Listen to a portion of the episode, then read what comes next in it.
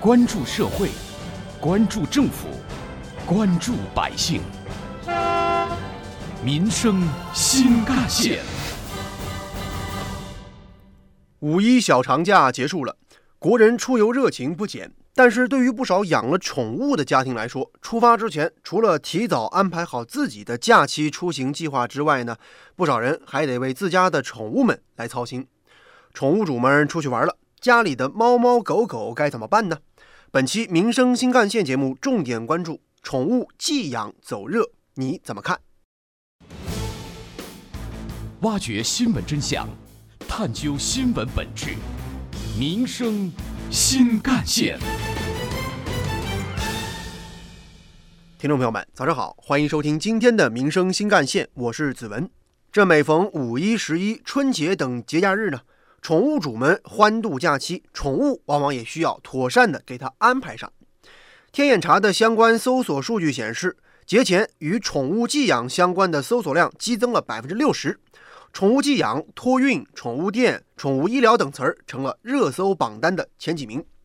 因为有些宠物主人有提前的出行计划，或者说担心四月三十号下班之后呢，过来人太多，不少人提前把宠物送过来了。杭州某宠物店店主王女士告诉记者，自己这里呢，除了大型犬只无法寄养之外，中小型犬只都可以寄养，平时八十块一天，假期的话一百五十块钱一天。现在的话，有很多人都要自驾出去玩呐，所以说宠物有时候带着也不方便，住酒店干嘛的，就选择宠物寄养。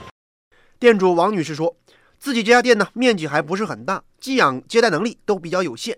每逢节假日，要么增加笼子，要么就要给自己朋友店里一块儿来寄养了。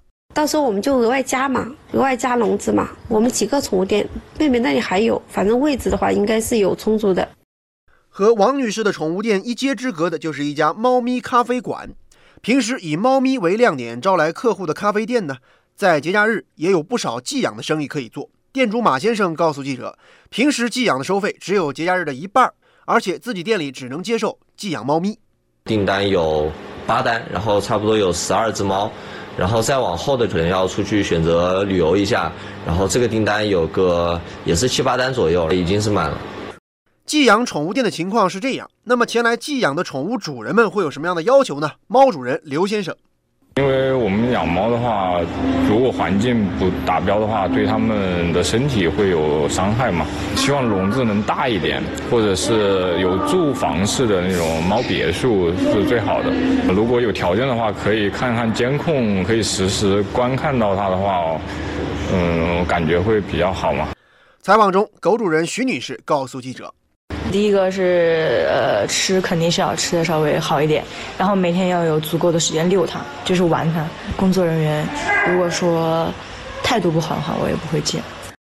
根据某知名的咨询网站调查数据显示，预计到二零二三年，中国的宠物经济市场规模将接近六千亿元。天眼查数据也显示，近五年以来，我国宠物相关的企业年注册持续上升，自二零一六年以来。年均注册增速一直保持在百分之三十八以上。二零二零年新增宠物相关企业超过了三十七万家，同比增长了百分之八十九。采访中，记者也发现了，随着宠物寄养市场的持续逐渐成熟和走热，不少高端的寄养店铺也随之出现。猫狗一天的寄养费用可能需要几百块钱。店主刘先生。你看我这有监控摄像头，二十四小时可以监控，然后有温度计，也可以看到室内的温度。然后再就是我们有一个专门做了一个跳板墙，然后猫可以在这里玩。店主的父亲当天也恰好在帮自己的儿子打理生意。说起自家新装修的高端宠物寄养店铺，他显得非常的自豪。我们平时正常情况下，一天遛两只狗。如果遇到下雨天遛不了狗，我们就跑步机。在室内进行运动，进行跑步。室内恒温宠物游泳池，水温控制在三十度，这是其一。其二，二十四小时水温循环自动循环消毒。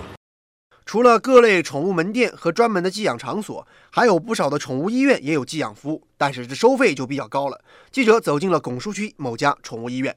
疫苗有没有打全？然后驱虫有没有定期在做？以及像一些成年犬啊、老年犬，它有没有什么病史？以及最近的呃饮食习惯啊，然后吃喝啊这一些，会我们做一个整体的评估，是有一些检查检查的。对于狗狗寄养之前，问最近的吃饭啊、便便啊是否正常，嗯，中间如果万一出现这种情况，我们第一时间会联系主人的。除了猫猫狗狗这种传统宠物行业不断发展，近年以来，一些新式的宠物也越来越受消费者的青睐。常先生在杭州就经营了一家宠物兔店。他告诉记者，目前养兔子呢，对于养猫养狗来说还是比较小众的。当然，能够提供相关服务的实体宠物店铺也不是很多，这就导致节前需要寄养的客户特别集中。提前好几天，常先生就把仓库里准备的兔笼收拾出来，安装组装。在他的店里，提供兔子饮食的前提下，寄养价格根据笼子的大小也不一样。他说，今年五一是疫情以来寄养业务订单量最高的一个节假日，而今年五一假期的业务量远超自己的预计。挖掘新闻真相，探究新闻本质，民生新干线。正如同人在旅行住宿时，有人会选择住宾馆，有人会选择住民宿。今年以来，家庭式的宠物寄养生意也变得火爆了。王先生老家在上海，自己主业呢是一名摄影师，副业还在杭州经营一家宠物民宿。他认为，一般呢，宠物寄养在店铺里，宠物只能住在小小的笼子或者玻璃房里，空间当然特别小。而自己的家庭式宠物寄养的优势就在于，宠物可以和自己一块儿生活在房间里，生活在院子里，和平常在家一样，甚至有更大的生活活动空间，活动很自在，和家人的互动也比较多。而且他自己摄影师，可以常常给狗主人拍照或者拍视频汇报情况。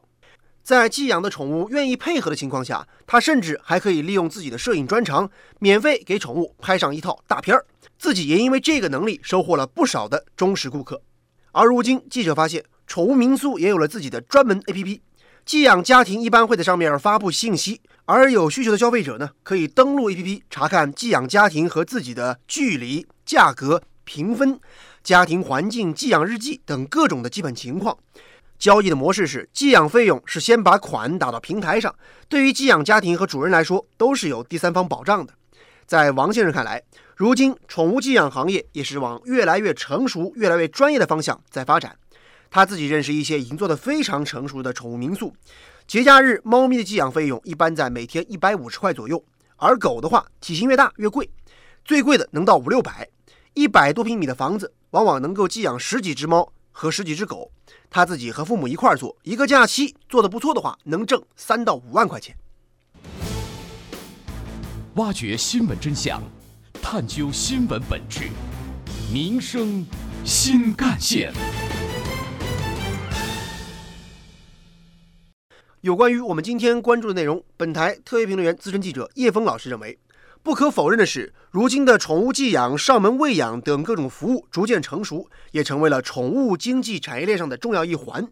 喜欢养宠物的人觉得这八百、两百甚至更贵的宠物寄养服务费可以接受。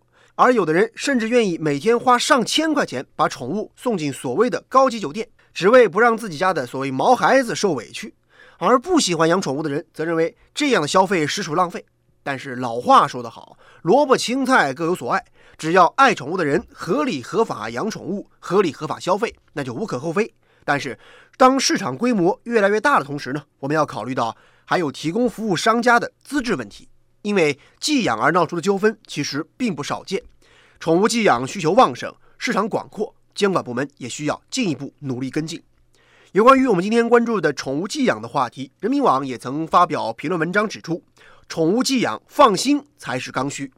文章指出，当前呢，宠物寄养服务的市场供给确实有限，离放心寄养还有一定距离，特别是相关的商家员工的资质问题，比如会不会服务不到位，专业性比较差。或者会不会有安全隐患、价格水涨船高等等问题？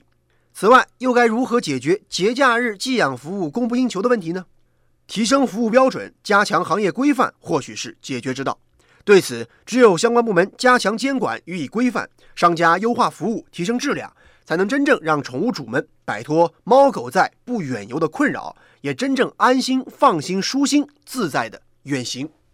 好感谢您收听今天的《民生新干线》，我是子文，下期节目我们再见。